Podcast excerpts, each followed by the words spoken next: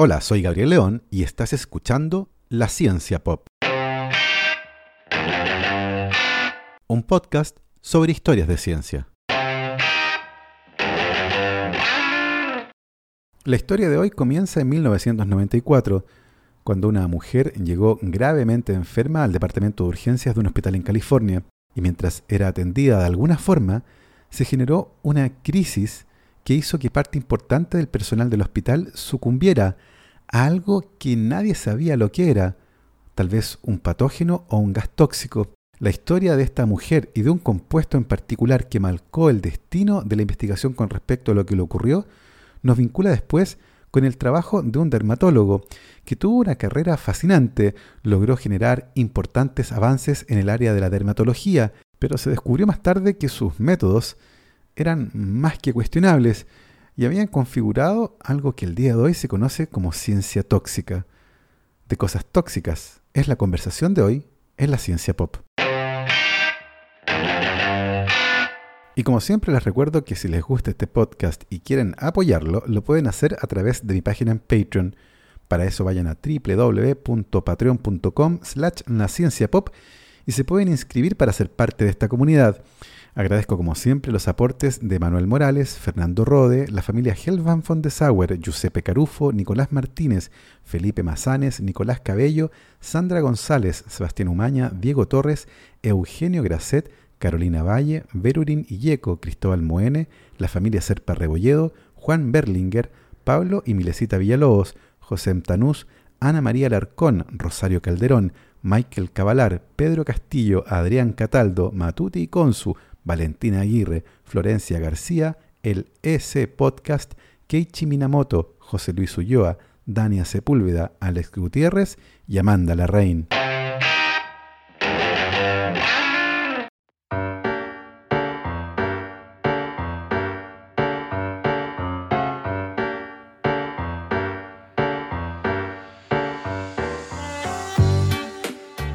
Cerca de las 8 y 15 de la noche del 19 de febrero de 1994, los paramédicos del Hospital General de la ciudad de Riverside, en el sur de California, llevaron a una joven a la sala de emergencias. Pasaron rápidamente a través de dos puertas de vidrio doble, giraron a la izquierda y la dejaron en un pequeño espacio con cortinas, marcado como la sala de emergencias número uno. La mujer, vestida con pantalones cortos y una camiseta, estaba consciente, pero respondía a las preguntas que el personal médico le hacía con frases breves e incoherentes. La mujer respiraba de manera muy rápida y poco profunda, y además tenía taquicardia. Su corazón latía demasiado rápido, y como consecuencia de aquello, las cámaras del corazón no alcanzaban a llenarse de sangre antes de bombear, por lo que su presión arterial se desplomaba. Hasta ese momento, lo único inusual de este caso era la edad de la paciente, ya que la mayoría de las personas que llegan a una sala de emergencias con estos síntomas son personas mayores. La mujer de la que estamos hablando tenía solo 31 años, había sido diagnosticada con cáncer cervical terminal y se llamaba Gloria Ramírez. Sin embargo, los inusuales acontecimientos que siguieron a su llegada a la sala de emergencias hicieron que este caso se convirtiera en uno de los enigmas médicos más interesantes de la historia y generó un completo caos en el hospital. Esta es su historia. Gloria Ramírez había nacido el 11 de enero de 1963 en Riverside, California. Estaba casada y tenía dos hijos. Lo único relevante en su historial médico era que había sido diagnosticada con cáncer cervical avanzado y su condición estaba muy deteriorada. Había decidido no someterse a ningún tratamiento, como quimio o radioterapia. Llevaba varios días con vómitos y tenía problemas para orinar, muy probablemente derivados del cáncer. Sin embargo, los síntomas que obligaron a llevarla al hospital esa tarde de febrero de 1994 no parecían relacionarse con este diagnóstico.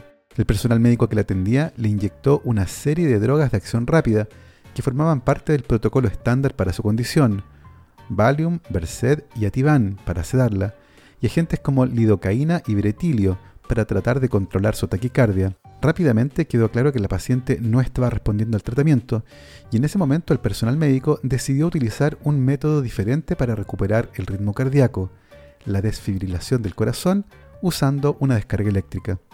Le quitaron la polera que llevaba puesta y presionaron los electrodos contra el pecho de la paciente.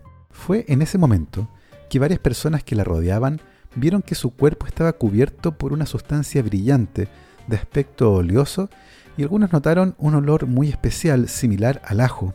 Una enfermera intentó tomar una muestra de sangre del brazo derecho de Gloria, limpió el sitio de la punción con alcohol, insertó un catéter y luego una jeringa para recolectar la sangre.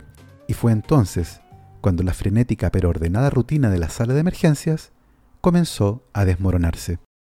A medida que la jeringa se llenaba, la enfermera notó un olor químico en la sangre.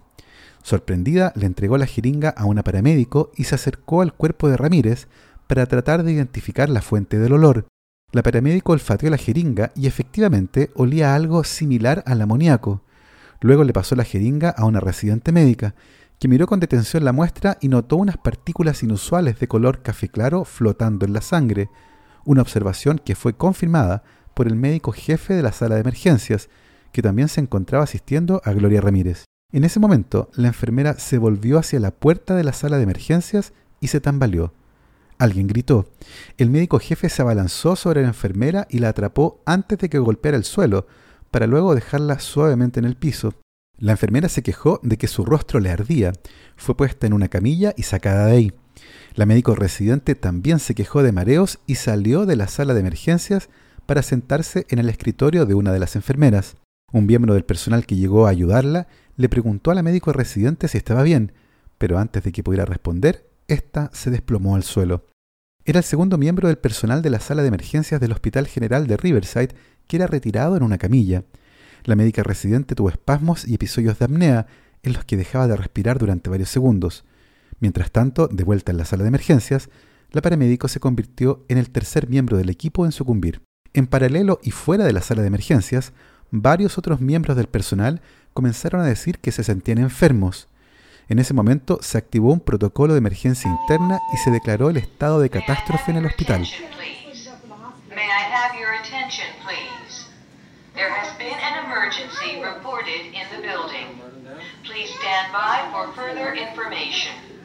Se ordenó la evacuación del ala de emergencias del hospital y todos los pacientes que se encontraban ahí fueron trasladados al estacionamiento. Solo permaneció dentro de la unidad de emergencias un pequeño equipo que intentó salvar la vida de Gloria Ramírez. Su presión arterial había bajado más todavía, su pulso era muy débil y a pesar de los esfuerzos del personal médico por salvar su vida, no pudieron hacerlo. A las 8.50 minutos, 35 minutos después de llegar a la sala de emergencias, Gloria Ramírez fue declarada muerta y su cuerpo fue llevado rápidamente a una sala de aislamiento. Nadie sabía qué era lo que había ocurrido en esos frenéticos minutos, pero sea lo que sea, estaban seguros de que, de alguna forma, algo en el cuerpo de Gloria Ramírez había causado el colapso de la unidad de emergencias del hospital. Afuera, en el estacionamiento, el personal que seguía en pie estaba tratando a los pacientes evacuados y a sus colegas afectados por lo que a esa altura parecía algún tipo de gas tóxico.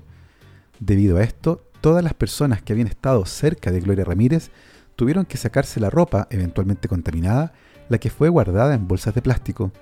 La enfermera y la médica residente seguían sintiéndose muy mal y pronto otra enfermera, una que ayudó a trasladar el cuerpo de Ramírez a la sala de aislamiento, también comenzó a sentirse mal.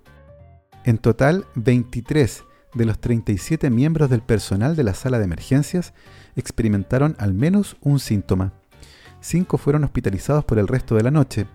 La enfermera que ayudó a mover el cuerpo de Ramírez estuvo hospitalizada por 10 días. La más afectada fue la médico residente, que pasó dos semanas en cuidados intensivos, donde además de apnea presentó hepatitis, pancreatitis y necrosis avascular, una condición en la que el tejido óseo deja de recibir sangre y comienza a morir. En su caso, la necrosis avascular atacó sus rodillas, afección que la dejó usando muletas durante meses. Lo que sea que haya afectado al personal médico, debió haberse tratado de un agente tóxico muy potente para dar cuenta de lo que ocurrió en la sala de emergencias del Hospital General de Riverside esa tarde de febrero. A las 11 de la noche, un equipo especialista en materiales peligrosos del condado de Riverside llegó al hospital para buscar evidencia que señalara la presencia de gases que usualmente se asocian con síntomas como los descritos, como el sulfuro de hidrógeno o el gas fógeno, pero no encontraron nada. Sin embargo, la falta de sospechosos por parte del equipo de materiales peligrosos no fue un alivio para la oficina del forense de Riverside, cuyos patólogos se quedaron ahora con la inquietante tarea de realizar una autopsia al cuerpo de Ramírez sin una idea clara de lo que el cuerpo estaba eventualmente albergando. A esa altura, las hipótesis iban desde algún patógeno desconocido y extremadamente peligroso a algún gas tóxico. El equipo de patólogos que realizó la autopsia entró a la sala en la que estaba el cuerpo de Gloria Ramírez vistiendo trajes especiales con equipos de respiración autónomos para evitar el contacto con potenciales sustancias peligrosas, y luego de una hora y media salieron llevando muestras de tejidos y sangre, junto con una muestra de aire tomada de la bolsa en la que se encontraba el cuerpo, el que fue sacado en una caja metálica sellada para ser llevado a la oficina del perito forense para realizar más análisis. Sin embargo, varios días después de la autopsia, no habían encontrado absolutamente nada relevante. En ese punto, decidieron buscar ayuda. El lugar escogido fue el Centro de Ciencias Forenses, en la ciudad de San Francisco, y tomaron el caso de Gloria Ramírez el 25 de marzo de 1994. La idea era que este laboratorio, muy bien equipado para realizar análisis químicos, pudiera entregar una luz con respecto a lo que había ocurrido con el cuerpo de Gloria Ramírez, conocida a esa altura como The Toxic Lady.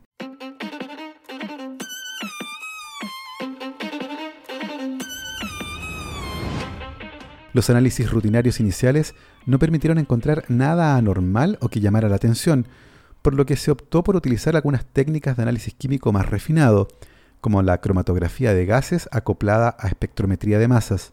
Esta técnica permite obtener un perfil de la composición de las moléculas presentes en las muestras, de una forma similar a la identificación que se puede hacer de una persona utilizando sus huellas dactilares.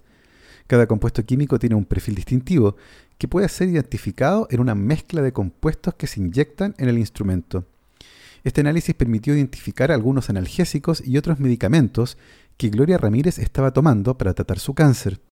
También identificaron varios compuestos plásticos derivados de los tubos y envases en los que las muestras fueron almacenadas, Así de sensible es esta técnica. Este análisis finalmente arrojó tres señales que fueron consideradas como relevantes. Dos de ellas estaban probablemente vinculadas a las drogas administradas en la sala de urgencias.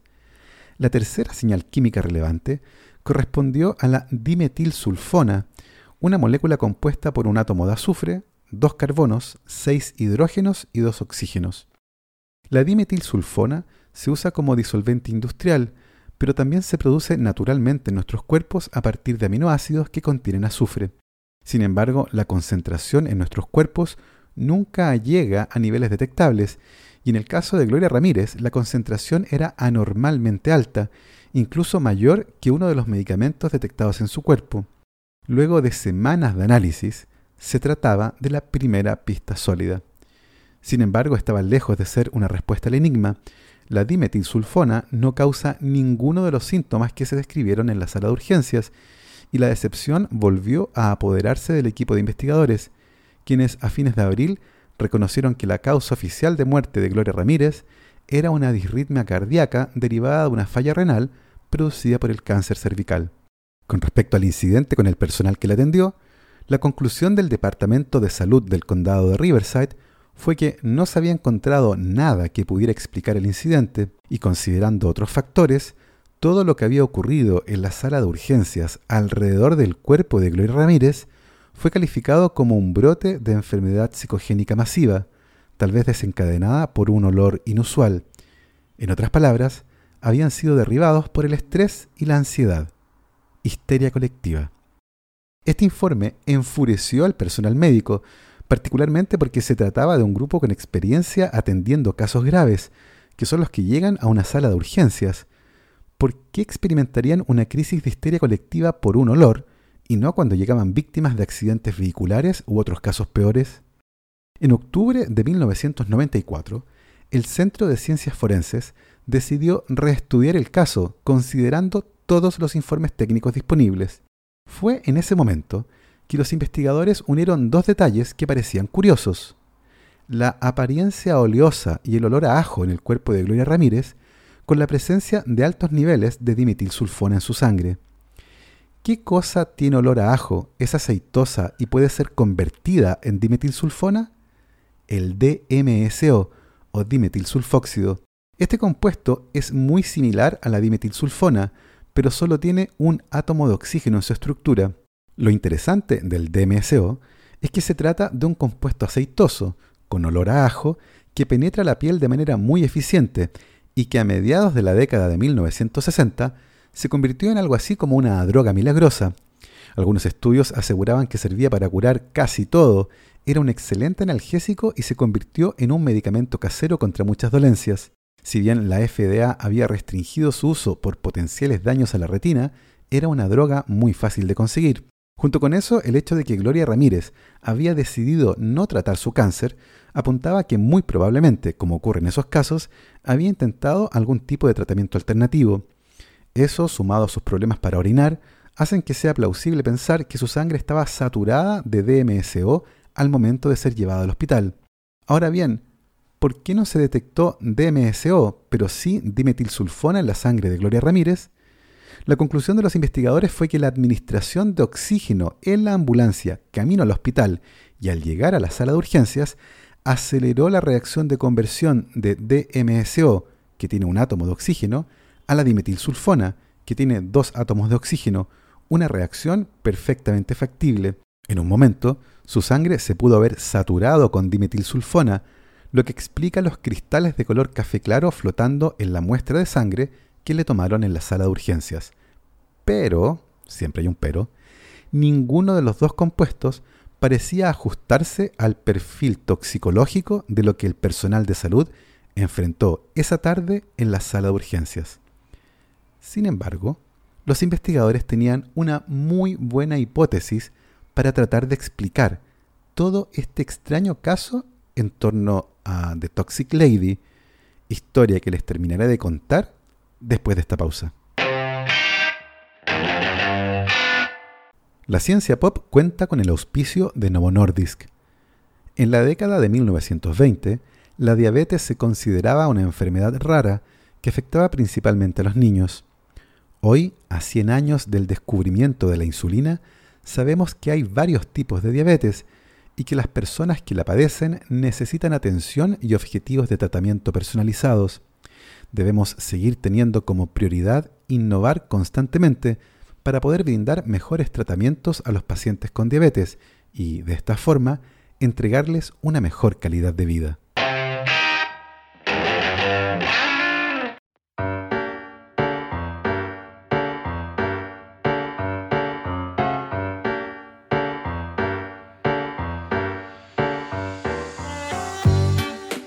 El escenario que los investigadores habían modelado para el caso de Gloria Ramírez era que la autoadministración de grandes cantidades de DMSO, sumado a la administración de oxígeno en el trayecto a la sala de urgencias, pudo haber hecho que el DMSO se convirtiera en dimetilsulfona. Sin embargo, como les contaba, ninguno de estos dos compuestos tiene un perfil toxicológico que lo haga peligroso. Lo que sigue a continuación es la hipótesis principal del grupo de ciencia forense que estudió el caso.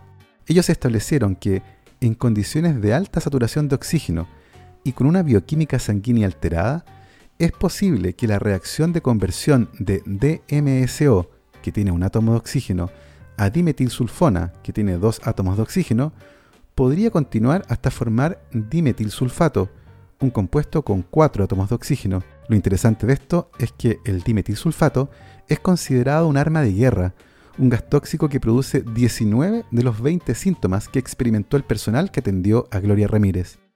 Las conclusiones del Centro de Ciencia Forense fueron publicadas en la revista Forensic Science International en 1997 y fueron recibidas con opiniones divididas por parte de los expertos, sin que hoy exista un consenso amplio con respecto a este caso, que podría configurar algo así como un arma química humana. La historia de Gloria Ramírez se convirtió en un caso emblemático en la ciencia forense, y su historia se cruza con los usos del DMSO y la vida de un médico que revolucionó el estudio de la dermatología, pero usando métodos que tal vez, como el caso que les conté recién, son tóxicos. En la década de 1960, unos 100.000 estadounidenses utilizaban cada año de manera recurrente el DMSO como una droga multiusos, pero principalmente para tratar lesiones musculares, la titis reumatoide o el dolor articular. En algunos casos mezclaban el DMSO con un par de aspirinas molidas y se aplicaban la mezcla en la zona afectada. Atletas profesionales aseguraban que luego de media hora de aplicado, las lesiones musculares que les impedían moverse libremente desaparecían casi por arte de magia y los únicos efectos adversos eran la irritación momentánea de la piel y, claro, un intenso aliento a ajo. Sin embargo, se describió que el DMSO podía ser nocivo para la retina, por lo que su uso en humanos se restringió considerablemente, aunque todavía era posible conseguirlo con médicos veterinarios, razón por la cual muchos pedían prestada la mascota de algún amigo para poder conseguirlo, y en último caso, en alguna ferretería, ya que también se usaba como lubricante de maquinarias como cortadoras de pasto. Y los que administraban ese tipo de negocios conocían los usos alternativos del DMSO, así que no era extraño que en la puerta de sus negocios colocaran un cartel que decía llegó el DMSO. Una de las personas que contribuyó más a comprender los efectos para la salud del DMSO fue el médico y dermatólogo estadounidense Albert Klickman.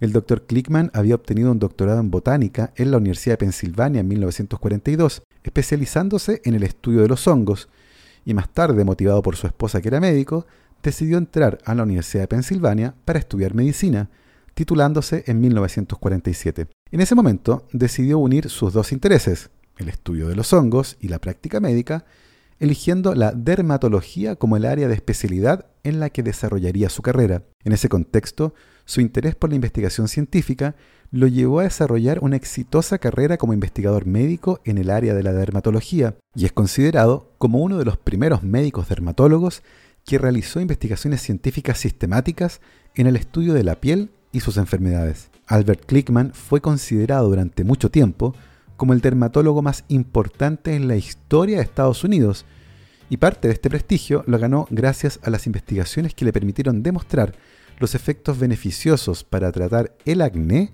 de un compuesto llamado tretionoína o ácido transretinoico. Una cosa interesante del tratamiento con tretinoína es que muchos de los pacientes con acné de Klickman le confesaron que, además de mejorar el acné, su piel parecía estar más suave y aparentemente tenía menos arrugas. Esta observación hizo que el Dr. Klickman investigara el potencial de este compuesto como un agente que atenúa las arrugas de la piel. Y funcionó. El producto se convirtió en uno de los más exitosos en la historia de la industria cosmética y fue vendido como Retin A, una innovación que le significó importantes ganancias económicas a Klickman una vez que la patente fue licenciada a una empresa farmacéutica. Evidencia de esto es el generoso aporte que el Dr. Klickman hizo a la Universidad de Pensilvania cuando donó más de 4 millones de dólares al Departamento de Dermatología el año 1998. A mediados de la década de 1960, el Dr. Klickman también realizó importantes contribuciones para entender los efectos del DMSO en la salud humana, particularmente en la piel, y publicó una serie de artículos en los que describía las propiedades farmacológicas y el perfil toxicológico del DMSO, una sustancia que describió como un químico extraordinario en uno de sus artículos, publicado el 6 de septiembre de 1965. Parte importante del folclore alrededor del DMSO proviene de hecho de estos artículos, que además tienen un detalle oculto muy interesante, porque a pesar de todos sus logros científicos, la carrera del Dr. Klickman se vio opacada cuando se descubrió la forma en que realizó parte importante de sus descubrimientos, lo que hizo que se cuestionaran sus métodos y que incluso su legado corriera riesgo. Esa parte de esta historia comienza con un hongo dermatófito, un tipo de hongo que puede colonizar tejidos ricos en queratina como la piel, el pelo y las uñas, y que produce una serie de afecciones que en su conjunto reciben el nombre genérico de tiñas. Una de esas tiñas corresponde a la infección de la piel del pie con hongos dermatófitos, afección llamada tinea pedis en latín y que popularmente es conocida como pie de atleta. En 1951, una gigantesca epidemia de pie de atleta afectó a los internos de la cárcel de Holmesburg en la ciudad de Filadelfia, Estados Unidos. El químico farmacéutico que trabajaba en la cárcel había leído algunos artículos sobre esta infección y decidió llamar al dermatólogo experto en hongos que era responsable de esos estudios para saber si podía ayudarles a encontrar un tratamiento efectivo. Así comenzó la relación del doctor Albert Klickman con los reclusos de la cárcel de Holmesburg, relación que estuvo marcada por la impresión que se llevó la primera vez que entró, momento que el propio médico describió en una entrevista que dio el año 1966. Todo lo que vi ante mí fueron hectáreas de piel. Era como un agricultor mirando un campo fértil por primera vez. Entre 1951 y 1974, Albert Klickman realizó todo tipo de experimentos en los cuerpos de los reclusos de la cárcel de Holmesburg, quienes recibían a cambio un generoso pago que salía del dinero de las subvenciones que Klickman conseguía del Estado y las empresas farmacéuticas que estaban ansiosas de obtener datos sobre la seguridad y eficacia de tratamientos contra la sudoración excesiva, caspa, arrugas, manchas y casi cualquier cosa que involucrara a la piel. De pasada, el ejército de Estados Unidos también aprovechó esta instancia para estudiar los efectos de la exposición a toxinas usadas como armas de guerra, dioxinas, radiación de microondas, ácido sulfúrico y radioactividad. Y si bien la participación era voluntaria e involucraba consentimiento, el contexto en el que estas investigaciones se llevaban a cabo dejaba muy poco margen de libertad para los reclusos, y se podría decir que no era completamente voluntario, debido a su estado de dependencia y necesidad. Ese estado se vuelve éticamente más problemático cuando se considera que muchas veces el ofrecerse de voluntario incluía incentivos como libertad vigilada o acceso a llamadas telefónicas o bienes que usualmente los reclusos no pueden obtener. Por aquella época, quienes lograban pagar un décimo de la fianza impuesta por las autoridades podían optar a salir con el régimen de libertad vigilada. Los trabajos a los que los reclusos podían acceder, como ayudar en la cocina o encargarse de otras tareas de ese tipo, solo les generaban unos pocos centavos por hora, mientras que por participar como conejillo de indias en uno de los estudios de Klickman, un recluso podía ganar cientos de dólares al mes, dependiendo del número y tipo de estudios a los que se sometiera. Además de la exposición a sustancias químicas peligrosas, se pidió a los reclusos que realizaran ejercicios físicos para luego extraerles las glándulas sudoríparas para poder examinarlas. Otros reclusos declararon que, en algunos experimentos, fragmentos de cadáveres fueron cosidos en sus espaldas para determinar si estos fragmentos podían regenerar en órganos funcionales. Tales experimentos no afectaron solamente el bienestar de los reclusos que participaron directamente en ellos, sino que también afectaron la salud de bloques completos de la cárcel, debido a la experimentación con agentes biológicos como el virus de la gripe. Era tan común la experimentación en la cárcel de Holmesburg que en el centro penitenciario, que tenía una población de 1.200 personas, entre el 80 al 90% de los reclusos participaron en al menos un estudio. Para Albert Klickman, los reclusos ofrecían un sistema de estudio único. Se trataba de una enorme cantidad de personas sometidas a la misma dieta y otras condiciones de vida muy controladas, por lo que los resultados podían ser extremadamente informativos. Sin embargo, con el paso del tiempo, la experimentación en la cárcel llegó a los medios de comunicación y a la vida civil. No solo eso, muchas veces parte importante de la administración de los datos del estudio dependía directamente del trabajo de los reclusos, muchos de los cuales no realizaron el trabajo que Clickman les pidió que hicieran, uno para el cual ciertamente no estaban preparados. Eso hizo que la FDA estudiara los datos de varios estudios encontrando importantes inconsistencias, lo que hacía que en la práctica esos estudios fueran muy poco confiables. Lentamente, el legado del Dr. Klickman comenzó a ser cuestionado, no solo por la calidad de los datos de sus investigaciones, sino que también por la metodología, que utilizó a una población extremadamente vulnerable. Hacia finales de la década de 1960, Albert Klickman se convirtió en un blanco de las investigaciones de la FDA, ya que se había determinado que sus estudios involucraban un gran número de nuevas drogas y había sido contratado por al menos 33 compañías diferentes. En 1966, la FDA intentó prohibir que Klingman siguiera realizando investigaciones científicas con los prisioneros de Holmesburg debido a las discrepancias en los datos y por no adherirse a la reglamentación de la FDA. Sin embargo, esa prohibición operó en la práctica menos de un mes y al poco tiempo, Klickman siguió realizando experimentos. Los experimentos realizados en la prisión de Holmesburg por parte de Albert Klickman dejó muchas preguntas acerca de la ética detrás de la experimentación en este contexto, y quedó claro que había problemas con el consentimiento informado de los experimentos, ya que, por ejemplo, los prisioneros nunca tuvieron claro el tipo de sustancias que fueron probados en ellos.